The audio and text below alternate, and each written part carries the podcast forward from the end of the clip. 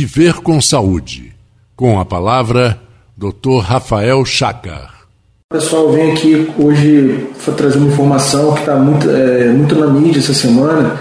É, na última semana, a Anvisa trouxe uma portaria alertando sobre o uso crônico de hidroclorotiazida relacionado ao câncer de pele. Realmente isso tem uma base, um fundo teórico. Né?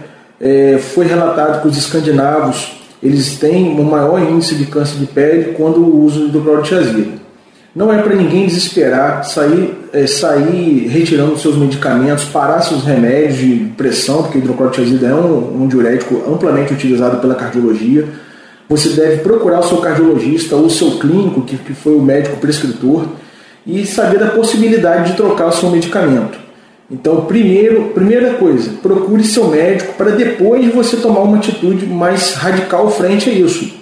Tá? Então, é provado sim, mas inicialmente procure seu médico para maiores informações.